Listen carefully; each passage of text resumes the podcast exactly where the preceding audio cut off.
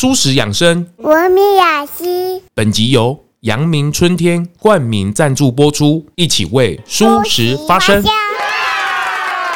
大家好，我是宗，欢迎收听松来购发动的这个媒体素养教育的政策白皮书，在二零零二年的时候，台湾出了这一本，应该是亚洲的第一本。哦，真的假的？真的真的，其实很多人都很佩服台湾，前面，我们每个人都淹没在这个资讯海。那你在针对这些内容里面，你要不要进行一些所谓的分析确认？哦，是。你要启动这个所谓的思辨。当我们的孩子就有点像他现在面临到资讯的网海，那么多内容，一个这么小的小孩，他进到一个网海当中，有点像是你突然间把他放到一个高速公路上，他的身心的状况能够负荷到什么程度？每周二、周四下午四点播出。上一集哈，这个关于看见家乡这个计划的成果。然后长达七年这个心路历程哦，还有一些发起的，我觉得大家真的回头听听哦，就是家乡的这个事情，关于认识我们自己家乡原乡，到底我们应该怎么去看待，或者是哇，现在这种感动啊，为什么大家还是回头会去，包括地方创生也好，我觉得大家也可以回头再听听哦，从小朋友身上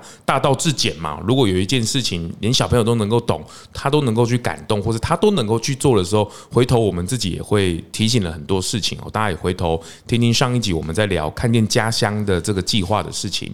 那这个还是不能放过小黄老师哦，他这个现在也是这个世新大学在任教的媒体试读教学研究中心研究员，广播电视电影学系。兼任助理教授，公民总主笔教育，你当家主持人哇，还有这个媒体来做客制作人哇，这头衔很多。我们再欢迎这个小黄老师，跟大家打个招呼。耶，大家好，我是小黄老师，就是那个热衷做媒体素养教育，这个热情都要溢出来的小黄老师。呃、他们说叫哎，等下我想一下，以前同有个同学叫我说，老师你是媒体素养教育界的堂吉诃德。我想说，天哪，这个 comment 也太惨了吧，意思。就是说，明知不可为，还要往前。哇，不不愧是媒体的老师，很会帮自己下标哈。唐吉诃德，很好。唐吉诃德啊，就是傻傻的嘛。是这一集我们来聊一下，就是我我觉得很多事情还是要从教育着手。那因为这种教育，不管是企业也好，或者是这个学校的教育，甚至家庭教育，很多事情都是需要去学习，或者是从要有个依据啦，或者有个起头。那我觉得最最近这个数位的推动底下，媒体的泛滥。什么第四权呐、啊、自媒体啊等等的，已经开始去了。我我觉得蛮刚好的，在这今年还上个上个月而已嘛。二零二三年的三月三十一号，哇，发表了这个数位时代媒体素养教育白皮书的二点零。嗯，我很讶异耶，才二点零而已耶。二点对啊，中间跨了二十年呢。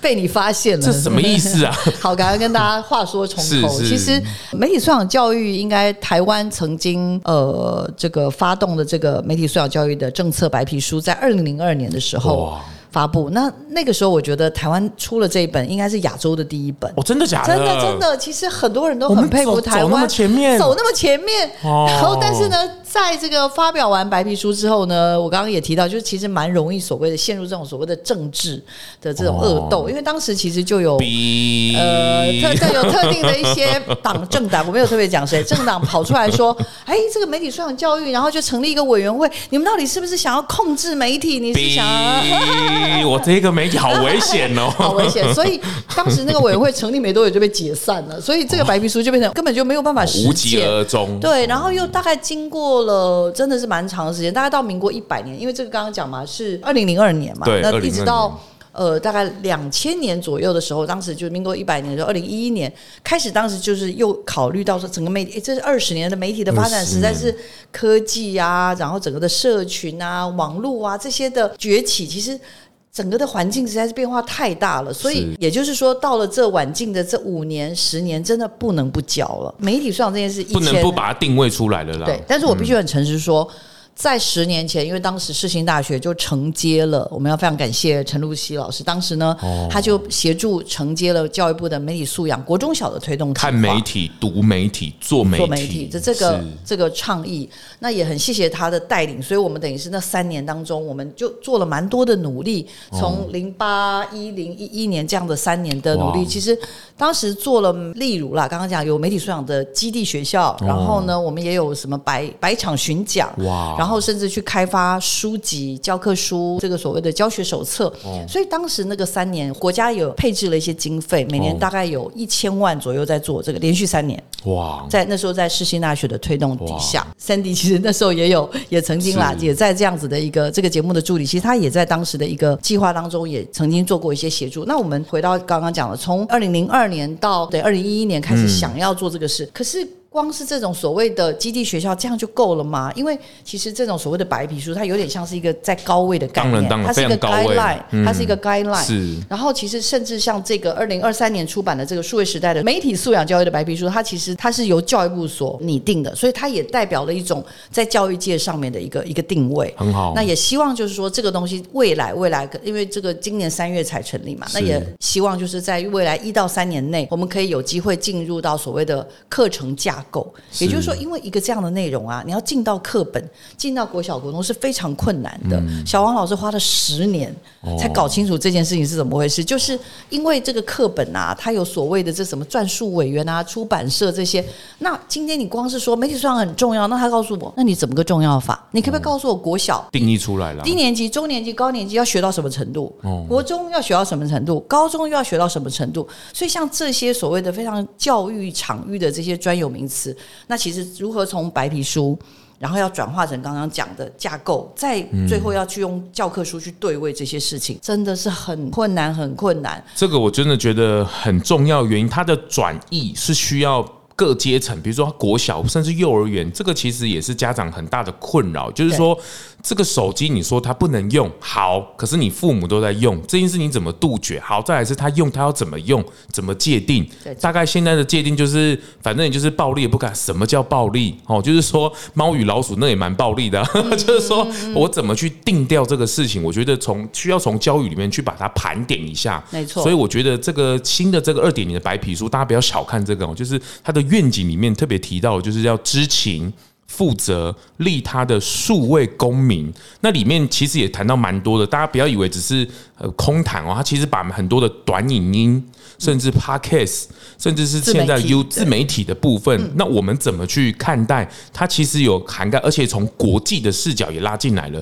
各国怎么去规范这个事情？我觉得这个事情是需要先去理解的。你看，从以前台湾居然是第一本做的，可是现在我们原来 原来远远的远远的这个怎么讲？台湾 Number One 领先大家，但到后面现在就是因为有点小小的落后，因为包括欧洲，然后在呃就是美国其他的国家，其实，在媒体素养这个部分都已经有蛮积极的作为了，所以好像台湾不能落后。那我觉得台湾是有机会的啦。对，我先切一个大家比较常常会问哦，就是假消息这件事情怎么办呢？我们最常说的是 fake news 啦，哈，就是假消息。那这些假消息，因为它的目的性不同，基本上有的是为了政治的目的，有的是为了商业的目的产生了假消息。那我们可能就要去思考说，哎，而且假消息又有很多种形式。哦，OK，它并不是真的从，比如从头到尾就没有这件事情，他变假，或者他有点似是而非。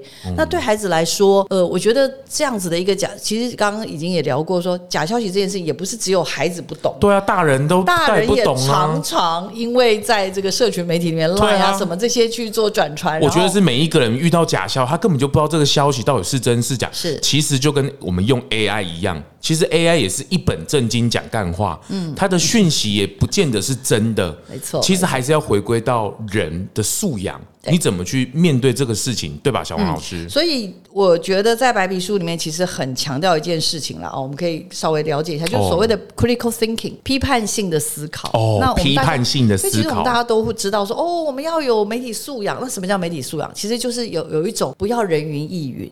因为我们真的很容易嘛，对，大家都说，哎，这个东西很严重或什么的，那我们就人云亦云了吗？还是我们要为什么用批判性的思考？批判性，这会不会会很像 明辨式思维？这样你可以吗？因为它只是翻译上的问题。真的吗？对，其实它都英文叫 critical thinking，哦，但是有的人会把它翻成批判性思考，那有的老师就会觉得，哎呦，你要来批判什么？哎呀，当然可以名嘴啊，政论家呢。所以后来才会也有另外一种翻译，叫做明辨式思维。入围。其实我个人对，其实我觉得这个东西是没有什么，当然当然当然太多，但需要诠释一下啦，需要诠释。所以到底什么叫呃名片式思维？然后其实这个过程中也有所谓的一个步骤，比如说包含禁用、接近使用、分析。你对于这样子的一个到处都垂手可及，我们每个人都淹没在这个资讯海。那你在针对这些内容里面，你要不要进行一些所谓的分析确认？你要启动这个所谓的思辨，去了解说这是真的吗？还是说这个中间可能背后有一些刚刚讲的商业的运作的逻辑？例如我们大家都知道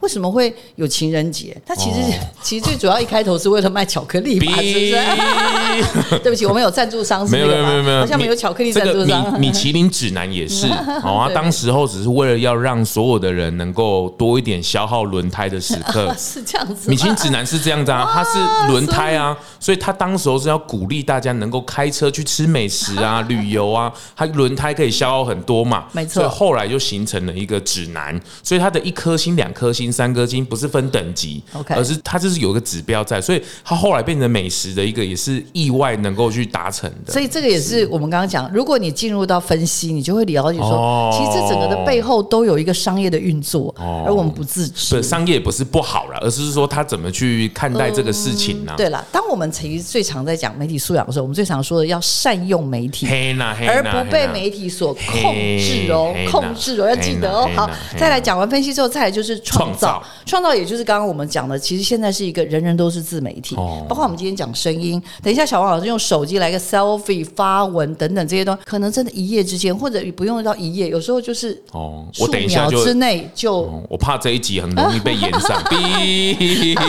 所以其实，在这样子的一个创造媒体内容的过程当中，其实这个等于是像刚刚我们前面为什么讲，看见讲每个人其实都能够有这种说故事的能力，说一个在地的好故事。我觉得创造这件事情就变得很重要。那反思，反思当然就是也很多要注意的事情，比如说啦，当我们就像我们这个 podcast，其实我们不太能放，我我没有点音乐，对吧？各位有注意到，像上一集我点的音乐是我们的《看见家乡之歌》，因为有版权，所以像这些我们就会发现说，一般人如果没有这种版权观念，他觉得我为什么不能？我为什么不能放音乐呢？公播法要要注意 CC 创用啊，智慧财产权，甚至就是我今天讲的东西会不会影响到别人的一些这样子的一个所谓的？所以我刚刚很容易逼影响到。知道要特别注意，要自我检 自我检核，对不对？好，那即使都讲了这四样东西，其实大家好像都觉得哇，已经新的这个白皮书里面已经谈了很很深刻了，很多新东西。事实上，我觉得我自己最喜欢的是第五个，就是行动，行动。Action，因为我觉得在做很多事情，回到我们刚刚讲的人文关怀，就是我们当在做很多自媒体产制的时候，如果我们只是为了要做很多的自我宣传，就我所知啊，我们这个节目其实也有一些我们想要倡议的事情，所以所谓的行动，其实我个人觉得是一种倡议，是一种做法，是一种积极，也就是对于你关心的事情，你要能够去真的是去投注，然后愿意去采取行动。所以我自己觉得啦，就是媒体素养大概目前会从朝向这样一个比较简单的架构，因为很多常常有老师问我说：“诶，请问媒体素养到底是什么？”哦、所以我会有各式各样的这种解读，包含这个什么看媒体、读媒体、做媒体。是这是 Lucy 老师当时送给我的。是，所以我就觉得说，哎，想办法用一些比较精简的概念去告诉大家说，到底媒体试读是什么？每个人要有独立思考，能够有批判的精神，然后能够对于内容可以有所思辨，而不人云亦云。是，刚刚小黄老师在开录前也推荐了一本书哦，就是数位公民素养课。他有一本书，我觉得大家后面就定位了这个必修的七个能力，我觉得这个也是蛮重要。第一个就是线上社交，哇，这个现在是不得了了，就是已经是很多很多的社群，IG 啦、TikTok 很多。再是网络民生，哦，那我看到网络民生，我也特别推荐。我也最近也也得到一本书的讯息，就是底层网红哦，这件事情大家也可以去看一下。再来是自制力。哦，就是说，孩子在跟不管是我觉得不是孩子啊，现在是所有人啊，就是你的自制力，你跟这个这个数位的使用，那再还有就色情陷阱啊，保护各资啊，辨识假讯息啊，甚至是数位意见领袖 KOC KOL 这个部分，我觉得这这几个，当然你会觉得说好像有点生硬或什么，可是这个确实是息息相关的哈。那这个都是需要从白皮书来讲，或者是大家这种出版社去透过这种书籍啊文本。甚至是这个大家一起来宣导这个事情，来去理解这样的事情，因为他到最后变成家庭教育的时候，他就只是。禁止它而已。但我觉得禁止这件事情。不是一件好的事情，就是比如说像那个禁止他吃糖果或喝饮料这个事情，嗯、我不是说谁对谁错，嗯、就是说你某部分的开放让他去尝一点的时候，他比较不会是一直压抑他，然后到最后完全释放的时候，哇，那个不得了。那我反而是要善用这个工具哦，所以他在这个白皮书后面里面，我我讲比较直接一点，就是推动的原则里面，我觉得他定义的很好，就是不是教学习者讨厌媒体，而是要善用媒体。不是教他害怕科技，而是善用科技；而不是他教他冷漠疏离，而是引导与社会保持觉察。所以，他不是要教学习者去辨识资讯的正确与否，而是要全面的学习媒体与资讯的素养。这件事情，我觉得他。至少定调出来之后，我们可以比较有依循的原则。你这种开心吗？一直不 一直不停的讲到你当年在世新大学念这个就读的这个科系，资讯什么资讯管理，管是是，所以跟媒体素养应该有点关系。其实没有什么关系，没有什么关系。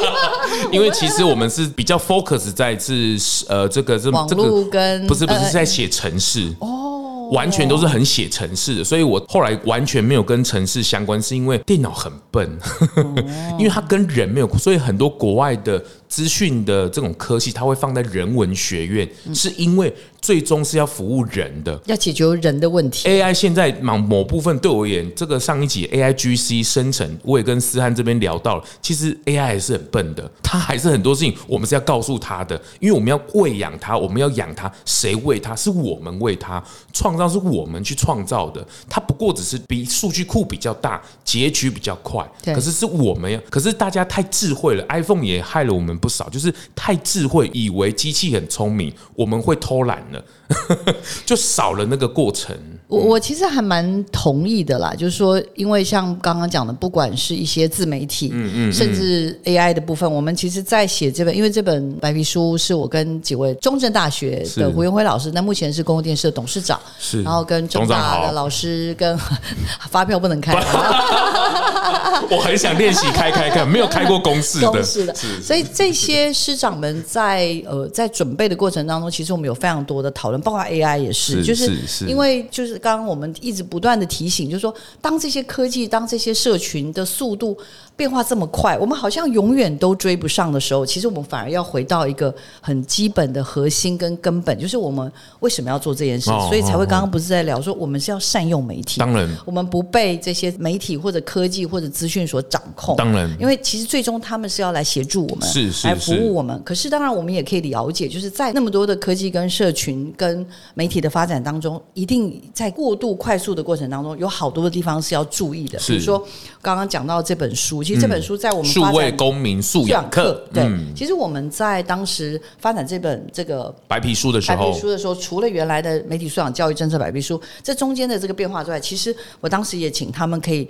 稍微参考一下这本书，因为这本书其实是呃美国的一位非常资深的媒体人，他也就是自己的孩子，因为进到了中学，发生了各式各样的状况，他不知道怎么教他，呃，他也发现不是只有他管好他自己小孩就好，因为他的小孩跟同学会。互动就是你不给他手机，他还是会有使用手机的时候，因为他的朋友就会开始使用手机。然后每一个可能来的转学生，他就有一些不同的媒体的使用 行为或者分享。所以在像刚刚提到的，不管是社交上面，然后网络民生，就孩子们可能并不了解，说我今天做了一个 selfie，做了一个 po 文，这东西会有什么样的影响？他完全没有去想到。很多时候都觉得好玩啊，有趣啊，然后或者是我不喜欢他，我看不顺眼什么，我就 po，就放上去之后，发现大众媒体突然关注到的时候，哇，那个压力就砰就来了。有时候你可能。就是伤害到另外一个人，而且是在你不自知的时候。所以在好多的这种，包含刚刚讲，有时候呃，我们现在看到很多亲子之间的敏感，我想这种还没有面临到这个压力，但是我。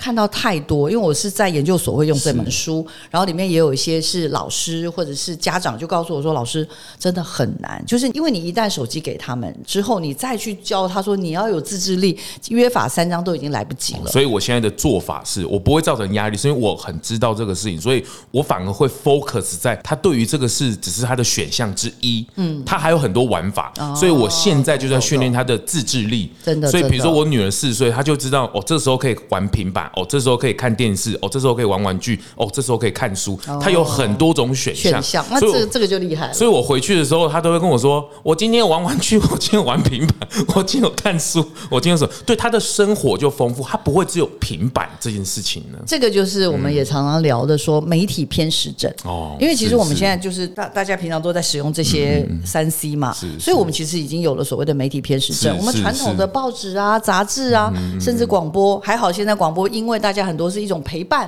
哎，就愿意听广播，愿意听 Podcast，然后变成一个新的自媒体的兴起。但是这东西我们其实还是要特别的小心。刚刚讲自制力，那我自己觉得像色情跟这个各自的部分，这个部分也真的非常非常重要。因为我也看到了，像我我们刚刚讲，不管我之前在做呃看见家乡的这种偏向，或者是我早期到这种呃这个媒体素养基地全国的这种十六个基地学校，我们看到很多老师到最后是再要求我们说，可不可以再回去继续帮他们带媒体素养课？为什么有这种所谓各自的问题？孩子透过社群，那很多傻傻的就把自己的各自都给别人，甚至于掉到色情陷阱里面。对方是啊，跟你假装是朋友，跟你谈一一段网络恋情，然后请你给一些私密照片。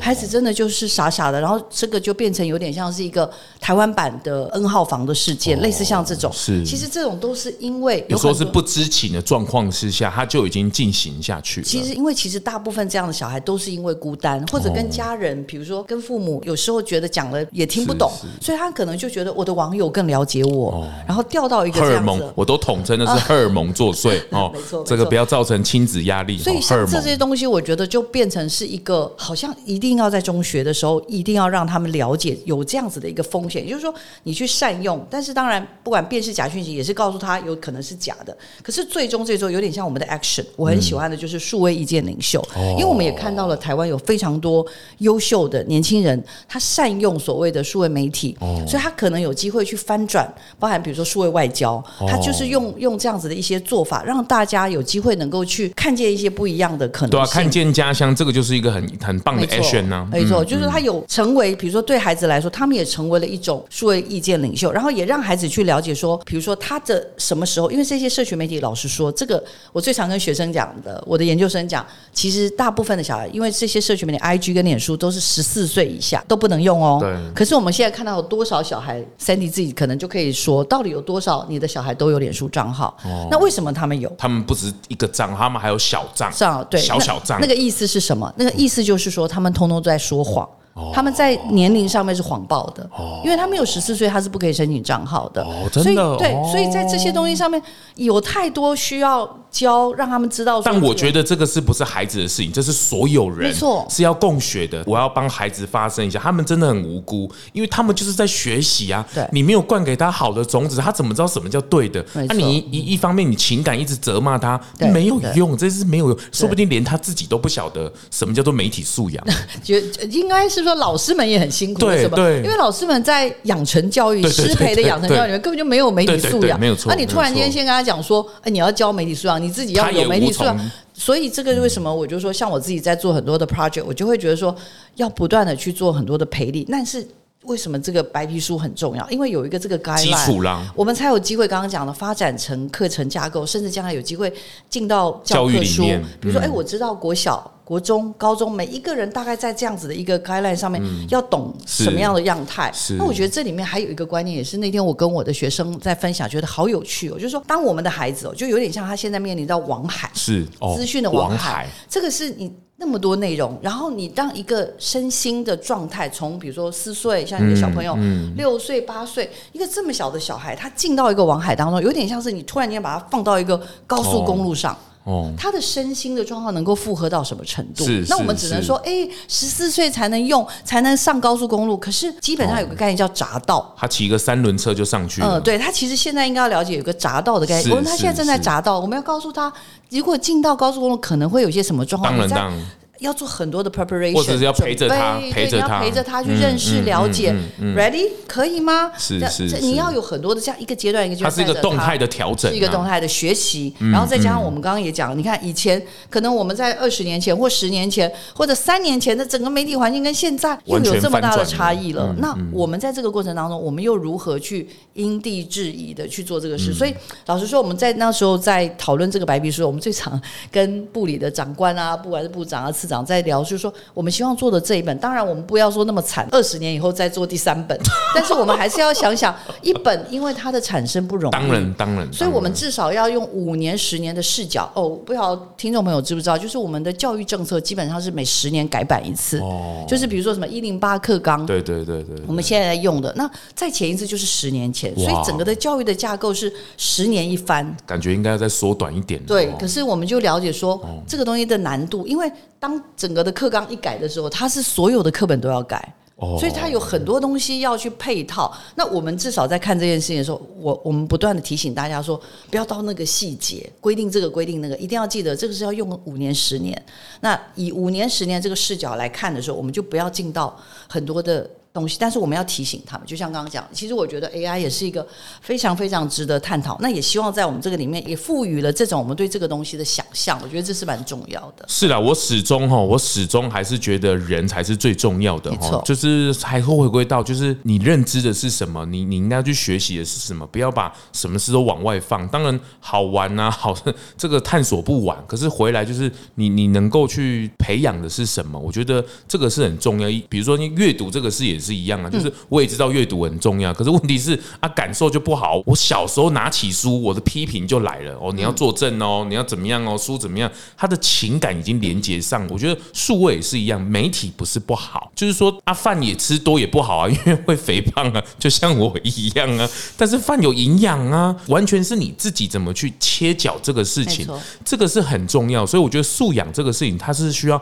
培养的，就像听故事一样，你听一个故事就好像一片卫生纸一样，不先别尴尬。但是你听了一百个、一千个的时候，哇，它形成一个底蕴的时候，这件事就不得了了。所以这个还是需要很长时间的。我觉得它是一个共学的过程，亲子也一样，所有人都是一样，甚至长辈也是一样。因为现在中高年龄的进来之后，他要怎么去数位离爱卡多哎，或者是说他要再次进入职场的时候，这么多 POS 系统，他要怎么去使用，或者是讯息进来之后要直播要什么，他要怎么去使用，甚至是现在很多的时候网络投票。吼，我那天 也是要帮一个精油的，他们要要过什么法案要投票，哇，那个投票机制也是很复杂。哦，这里认证那里认证的，其实这个都是在所谓的数位公民里面，我们怎么样去看待这个事情？哈，我觉得呃，这个真的蛮巧的，那个白皮书居然还被我抓到了，就是二十年后，你你真的蛮厉害，因因为因为我觉得这件事情非常非常的，就说怎么说，就是它不是那种啊会。放在那个报纸上啊，变成一个头条。我我其实当然它的重要性其实不亚于，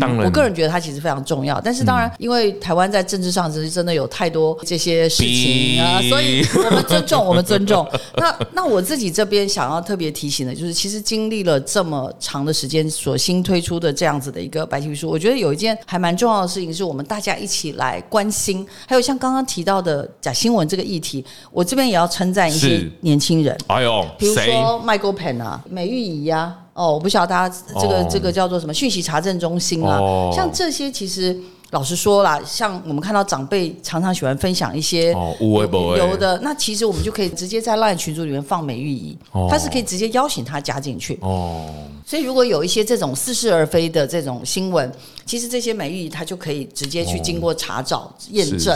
那比如说，我们直接跟长辈说：“哎，你那是假新闻哎。”他就觉得理解公司啊，这是真的，会不开心。或者说：“哎，我只是提醒你，最近不要吃海鲜哦。”那是他的神主牌哎。对，所以这个东西我觉得就是。针对不同的对象，其实白皮书真的有，或者是媒体素养这件事情，其实真的有很多很多需要努力的地方。嗯，那当然回到一个就是所谓的数位时代，因为这样子的一个环境真的是挑战了，永远都源源不断。嗯，像我自己就会觉得说，哇，真的好像永远都有教不完的东西。是啊，是啊，是啊，变化太快了。然后有像你们上次谈到的 AICG，我自己就会觉得有太多所谓的。版权还有将来它对于整个工作的影响是如何？有太多东西要去思考的时候，一样又回到根本，明辨式的思维。我们这些东西到底是人家说，哎，这些这种所谓的这个 AI 根本就很无聊，不需要，或者也有人告诉你说不得了，我告诉你，AI 有一天就会默默的就把我们人类给。对，最后就由它把我们人类消灭了，哦，我们就变成电池给它用。对，请问有我们有想过哪一个是真的吗？嗯、那我们自己的想法跟思辨又是如何？我觉得这太多太多议题可以学习。嗯、那也希望就是大家真的可以从家庭就可以做一些这样的交流。那当然了，这个这个培训真的是一个全面的。刚刚讲的，老师也需要，家长也需要，啊、长辈也需要。他不是小孩的责任而已，这是所有人都需要。学龄前，你说就说。嗯家庭就小家庭里面，他虽然还没入学，他需不需要？他也需要。嗯，所以在这样的过程，我觉得在阶段性上面一步一步，那我当然是对台湾寄予厚望了。我觉得台湾。呃，有非常当然，我们有很多需要努力的地方，但是我觉得台湾也有一群又一群非常努力的伙伴，所以我还是希望大家能够很积极的来支持这样子的一个白皮书，然后有机会，其实，在教育部的网站上都可以看得到。嗯嗯。那媒体素养其实绝对不希望只是少部分的人，或者是少部分的学校来推动。对，以上。是这个，谢谢老小黄老师哦，热情满满，在于媒体的这个事情，我觉得当然就是这个还是需要长时间的培养跟学习。那起码有个文本，让大家有个依据，就是说啊，这个我们到底要怎么去看待短影音啊？哦，短影音它后面造成的，其实它为什么会有大家一看再看？其实这跟脑部也有某部分的关系，它会成瘾，这个都是行为学、心理学，那个都是有研究的。比如说，包括 Netflix，它为什么让你看不完？因为它还没播完的时候，它已经在等待着播下一集了，所以永远播不完。这个都是要让你勾着进去看。可是我拉回来，是我可以去选择。那这个素养的心态，我怎么去举例？比如说像过马路这个事情好了，这个也是要长期的教育哦。就是说，它不是用路人人，那当你要快速走啊，车子也它也让了你啊。这是两边是需要教育的，只是大家现在在过渡时期。那大家怎么去共好？那这个不是你个人的事情诶，这是众人的事情。比如说，弄来共来讲好，这个绿色影响力也是。最终，最终，我们透过媒体的力量，不是要造成一个你对我错的状态。这件事情是要造成全面性，一起共好。阿伯，这 吃亏的也是大家，因为这地球就是大家的，嗯，总是要大家一起守护。只有我做也不行，只有小黄老师做也不行。这个是要所有人都能够一起的时候，这件事情就透过媒体的力量，需要可以让他们来散播，可以来传达，可以来布达。是，我觉得有一件好重要的事情是，我觉得台湾现在最需要的叫做对话，哦，就是。因为我发现我们很容易因为台湾有很多的所所谓的多元的声音，对，所以常常是没有办法对话的，真的。所以我自己反而觉得媒体素养的最核心的概念应该是。我不认同你，但是我誓死捍卫你说话的权利。哦，我觉得这件事情好重要。对话，当我们这样，我们才有办法去聆听、倾听平等的对话。对，我知道，我我不认同你。我比如说我哦，你哈，你怎么会认同多元性别？然后这些，你怎么会认同同志呢？但是 OK，你告诉我，那我愿意试试看了解。那可能你讲完之后，我还是没有办法很接受。但是我尊重你说话的权利。尊重啊，所以我刚刚讲，这是不是我们才有对话？那你也要尊重。嗯，当然。为什么我那么认同？因为怎么样怎么样怎么样，所以这个是我觉得，如果我们有机会把媒体素养教育能够做一个所谓的愿景的期待，就是我希望我们台湾能够每一个人都是我不认同你，但是我誓死捍卫你说话的权利。哇，这个很棒，很棒哦，这个。很棒啊，这个都是一个学习的历程啊。不过我觉得这个就是大家起码有个文本，起码有个依据可以去听听。那刚好我有这样的荣幸，哦，跟小王老师相遇了，哦，这个我们也来跟老师请益学习。那正恭逢其时，那未来看看有什么需要协助的力量，或者我们可以共好的力量。特别是刚老师提到的对话，我觉得纯粹的声音的媒体的对话是很很棒的。哦，就是说我那时候有认识 Podcast，是因为他透过长时间的。能够好好说话。可以互相理解彼此哦，它因为它跟广播的形式不一样，广播比较像是有制式的，比较像是主持一问一答的部分。那 Podcast 的部分，为什么这个台通啊，为什么百灵果啊，为什么古癌啊，他们之所以如此的这个红，也是因为他们透过对话可以破圈哦。为什么百灵果它可以破很多政治圈？因为每一个来这里的都要被被长对谈的去这里翻那里挖哦。因为透过对话，没有什么对跟错，我们先去听听看。看别人怎么样，听听看他怎么说，我怎么说。哦，原来还有我不知道的事情。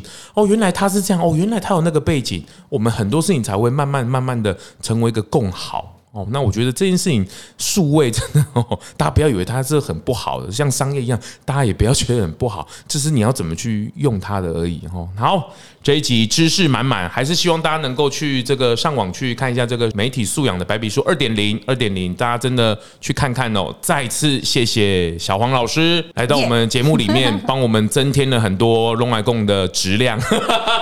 突然变得太严肃了，对不对？突然有一种上上研究所课的感觉。不，终于我们有一个比较有质量的内容，不是？好，谢谢小王老师，拜拜，拜拜。发型设计赞助，素食发廊 Living Salon。节目最后啊，也邀请你追踪咙来共 FB 粉丝专业 IG，还有各大 Podcast 收听平台订阅、评分、留言，特别是在 Apple Podcast 上，麻烦滑到最下面，帮我五星吹爆，评论留言起来。让我继续在 Podcast 上面为舒适发声，感谢您。